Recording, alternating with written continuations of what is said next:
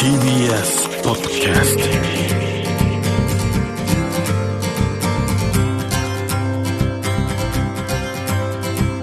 トおはようございます。石川みです。日曜日のこの時間関東2500個の酪農家の皆さんの協力でお送りするこの番組。暑い日は牛乳で熱中症予防。絞りたての話題をお届けします。石川み先週先々週について今回も群馬県中之条町の関牧場を紹介していくんですけどもご実家の後を継がれた千鶴さん、まあ、自分を育ててくれた地域ふるさとにも恩返しをして守りたかったっておっしゃってねいましたけどもこの地域がですね美しいんですよ。あの放牧場から牧場へこう移動したりしてる最中集落をこう回ったりするんですけどその景色を僕満喫しながらこの初夏の日差しの中まだ小さいこう綺麗な苗が田んぼに風になびいてふわーっとしてるんですね。でこれがうわ綺麗ですねって僕がはしゃいでると早苗ですねってこう言ってくれてこれが早苗なんだと。で僕はあの恥ずかしながら早苗という言葉は知っていても言葉と現物が一致してなかったんですよね。もうなんとも可愛くて初々しくて愛おしい感じがしましてあこれで女の子の名前に早苗って名付ける。いやいい名前だなってこう思ってしまったんですけど、まあ、名前にはこうやって愛情がこもったりしてるんですけども千鶴さんの牧場でも愛情を込めて牛に名前を付けてるそうです。あのなんか名前をこだわってると聞かれたんですけどそういえば。うちの子みんなプリンセスっていう冠名がついて名字が。はい。父がつけたんですけど。あお父さん。下の名前もつくんですか？下の名前もお父さんの名前とかお母さんの名前をくっつけて。すごい。最近は従業員の女の子がニックネームをつけてくれるえー、あ従業員さんは何人ぐらいいらっしゃるんですか？従業員は1人女の子が。じゃあ女性中心の牧場なんですねもう今。そうですね、うん、じゃあもうお父さん口挟む余地ないですね。あそうですね。牛は一切触らせないって。もうね、まあ、じゃあ全く手伝ってなくもう。父はあれですね。東京ドーム5個分。そんなの？牧草地と畑を中心に。本当に今その飼料でみんなさんすごい大変じゃないですか困ってて、はい高くなっちゃって、うん、で今後ももっと高くなっていくってね言われてる中、はい、本当にじゃあそれやっといてよかったことですね。そうですね。大変とはいえ。父のこだわりの一つ、うん、まあ一番のこだわりなのかな。あじゃあでもそれ早い段階から餌も自分でっていう。30年以上前に受けた雑誌の取材の原稿を見たら、うん、その頃からもう適正規模で適正頭数を飼うというのを言っていてこれ以上増やす気はないしむしろ牛の1頭あたりの能力を高くして頭数を減らしたいようなことを書いてましたね。なので飼料を作って牛の糞尿堆肥で畑を作ってそれをまた牛に食べさせる循環型酪農をもう昔から父は、はい、あの提唱していたんですね。でもそうしてるとあの今こう世界情勢がいろいろ変わってもちゃんと自分のところで。ある程度は牛が生きていける分は確保できてるはずです。まあでもやっぱ少しはこう輸入したものを使ったりとかして補充したりしながら、乳量とかを求めたり、ね、そうですね。ある程度健康を考えたりするとやっぱり、今のところ購入の飼料も使わせてもらってます、うん、でも大変ですね、はい、じゃあその部分も高くなっちゃってるんですもんね今ね。6月に入ってだいぶ飼料高騰の影響が出てきた感じはありますね、餌を作れないような環境の方もね場所ではあると思うので大変だなと思うんですけど、ねはい、お父さんはどうやって広げられてたんですかね？開墾したところもありますしあの牧野組合って言って昔いっぱいいた酪農家とかが一緒に作ってたところをもうあのいなくなってしまったのでうちが借り受けてそこで作らせてもらったりとか。タイミングよくそういうのが借りられたりとかもあったみたいですね。あお母さんお母さん。かっこいい。ダンプを今。ダンプ。ニコって笑いながらガラガラガラガラって。あのお母さんがすごいんですよ、はい、すごいんですか？男勝りでなんかいやそういう笑顔でしたダンプのの乗らせりゃピカイチですそうですか。将来はもう憧れですかね。あそこまでは到達できないって宣言してるので。やっぱもうそれははいもう。叶わない。叶わないです。お父さんより。いやお父さんはお父さんでねトラクターの運転素晴らしいんですけど、でもそれはやっぱり一緒に働いてみて分かったことですかね。そうですね。こんだけの頭数を2人でね70頭でしょ？休みなく毎日毎日父とか50年ぐらいになるんですけどそれをずっと続けてきてるから。いやそんなの僕たち頂いてると思うともうありがたいですね。石川稔。石上のやっていますデイリーライフ群馬県中之条町関牧場の関千鶴さんにお話を伺ってるんですけども以前にもね栃木の牧場で教わった土草家畜の循環こうぐるぐる回って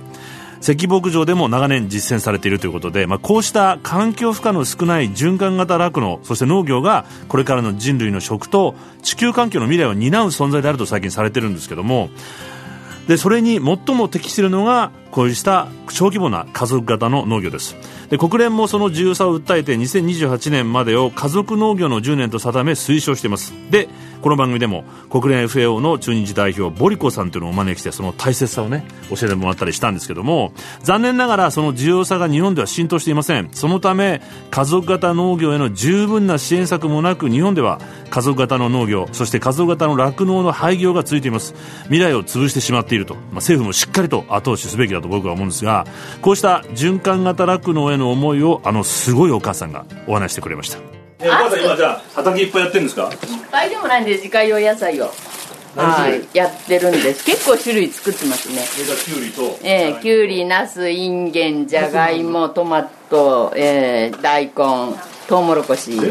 そうそうそう。オクラとかえじゃ買わなくていいじゃないですか。じゃ自給自足ですね。やっぱこれからはそれでいいんじゃないですかね。その通りです。ね。あのお父さんも餌を作られたっていうのは、えー、その時からそういう思いがちょっとあったんですか？ずっとそれは思ってるみたいですね。自分で作って餌を作るっていうのはずっと言ってましたよね。はいお母さん反対しなかったですね餌が安い時はやっぱりうんありましたけどね。日本全体がそうだったわけじゃないですか、うん、そうですね。そういう指導もそういう指導だったんですね。餌を買って、うん、土をいっぱい絞った方が儲かるよっていう指導だったんで、いいね、そうですね。そういう指導があったんで、うん、一時そう思ったことありましたけどね。頑固に。今になってみれば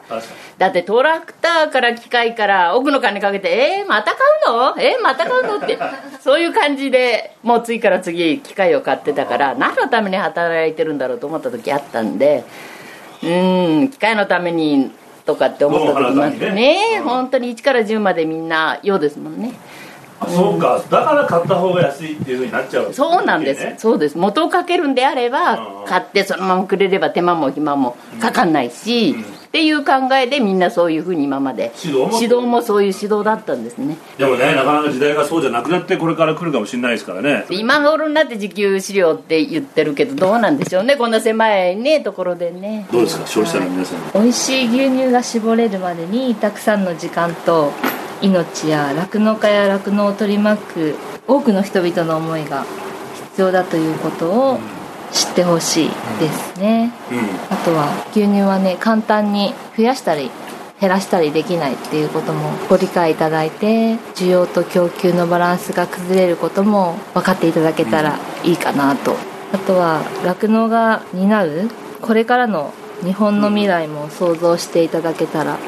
いいなと思いますまあ、先ほど、あの牧草地行ったんですけど、まあ、循環型酪農で日本の国土や資源を守ることにつながりますし、ね、日本の食を守ることにもつながるのかなっていう思いでやっています。今あの牛の餌の飼料が高騰して酪農家が廃業に追い込まれている酪農家が増えてるんですよね。いろんな人が関わって牛乳が販売できるわけで酪農家が廃業になると多くの人が職を失ってしまったりとかそういうのもあるし酪農は簡単に始められるものではないので廃業しないように早い段階で考えていかなければならないなっていうふうに思いますね、うん、私もねいつどうなるかわからないですけれども仲間が減ることも自分たちの足を引っ張ることにもなるし。みんなで出荷してそう。みんなで作ってる牛乳ですそうなんですよね。そっか。収挿入あの牛乳を集めること自体もやっぱり近くに酪農家がいてみんなでトラックが回って、はい、タンクローリーが回って。回ってあの輸送費を負担しながら運べてるわけでそれが負担してるんです。そうです。はい。うわ大変じゃないですか。周りの酪農家が減るとその負担も一軒への負担が高くなっちゃうんですね、はい、増えてくるのは確実なのでやはり仲間の酪農家をいかに減らさないかっていうのもねなるほど。国産の美味しい牛乳が飲めなくなるとか、うん、遠くから運んでこなければならなければ新鮮な牛乳が飲めなくなるとか、うん、そういうところにも関わってくるかなとは思います。今うちが酪農始まって65年とか70年弱ぐらいになるんですけど私の代で100年続く牧場にできたらいいなと。かっこいい。石川稔。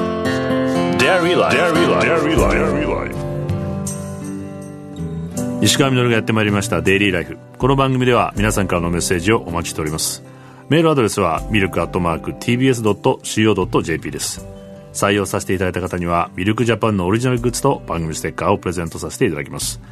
またホームページとポッドキャストでアーカイブもお聞きいただくことができますのでこちらもよろしくお願いします。3週にわたってお話をね伺ってきたんですけどもお父さんも実はねちらっと恥ずかしそうに覗きに来て挨拶してくれたんですよ。だけどさってまた逃げちゃって まあでもお母さんと千鶴さんは本当によく笑われてね気持ちが良かったんですけどもあの飼料の自給っていうのはね目標と掲げているんで国はこれ本当にしっかりと言葉だけではなくて支援と後押しっていうのはね必要だと僕は思うんですけども、まあ、飼料だけではなく食を海外に依存しているのがこの日本の状況で、まあ、そうしている限りさまざまな状況に振り回されて不安定です、まあ、何かにこう依存している限り、まあ、人間でもそうですけどね自由ではありません。だからといって自由というのは関わりやつながりから解き放たれることではなくて自由とはしっかりとこう責任を持つことだなと僕は思うんですけども。僕の友人であの経営する会社が潰れてしまって落ち込んでたやつがいましてちょっと前ですけども。で落ち込む彼に、まあ、彼の奥さんも交えて、まあ、この際好きなことやっちゃえばいいじゃないなんて励ますつもりで言ったら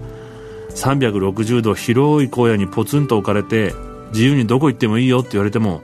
どこに行っていいのか俺分かんないんだよっていうふうに言っていまして。